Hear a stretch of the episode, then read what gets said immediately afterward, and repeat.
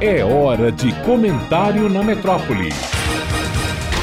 Malu Fontes. Olá, ouvintes da metrópole. Pelo que se sabe até agora, a Unisa, a Universidade de Santo Amaro, em São Paulo, expulsou do curso de medicina 15 estudantes após a viralização de imagens em que eles aparecem de calças abaixadas durante a realização de um jogo universitário e em que simulam gestos de masturbação. Mas é altíssima, no entanto, a possibilidade de as coisas se reverterem em favor dos alunos, se assim quiserem as famílias dos expulsos. Até para quem é absolutamente leigo em direito, parece fácil imaginar que qualquer bom advogado conseguirá reverter a expulsão.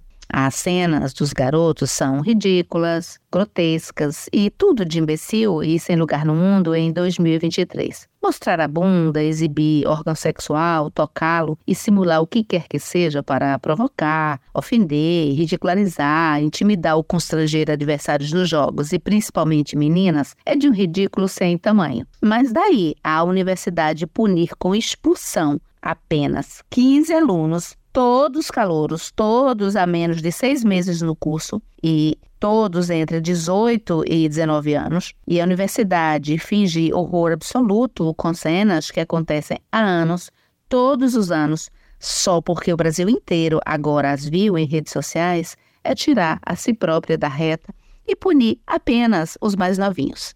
Sabe-se agora fora da Unisa, para quem está aqui de fora vendo só essas cenas, mas certamente a própria universidade sempre soube da existência de uma cartilha de humilhações aplicada todos os anos e com efeito, dizem os próprios alunos, durante todo o curso dos veteranos sobre os calouros. Que família, desde que tenha dinheiro para pagar um bom advogado, vai se conformar sem reagir à expulsão de um filho que tem como provar que todos os anos calouros recebem ordens expressas de dezenas e dezenas de veteranos para submeterem-se a rituais de violência contra si próprios, de humilhação e a desempenharem papéis que os mais velhos sempre estabeleceram. Tudo dentro do ambiente universitário, sob o olhar dela, ano após ano.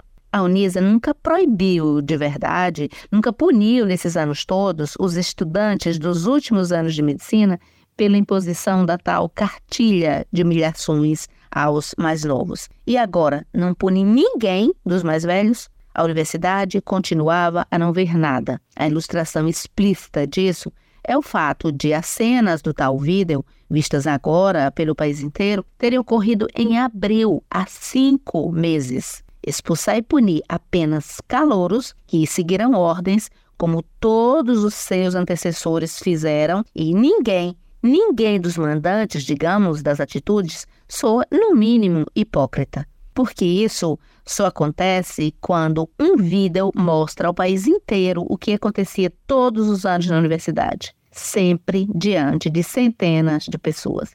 Isso é puro suco de Brasil um país onde pessoas que consomem maconha recreativamente e que já fizeram aborto ou têm aborto na família, dizem em pesquisas ou em entrevistas ou entre conversas de família serem contra a descriminalização das duas coisas. Dá no mesmo a universidade que só pune os calouros e ninguém que nesses anos todos sempre promoveu aquilo tudo.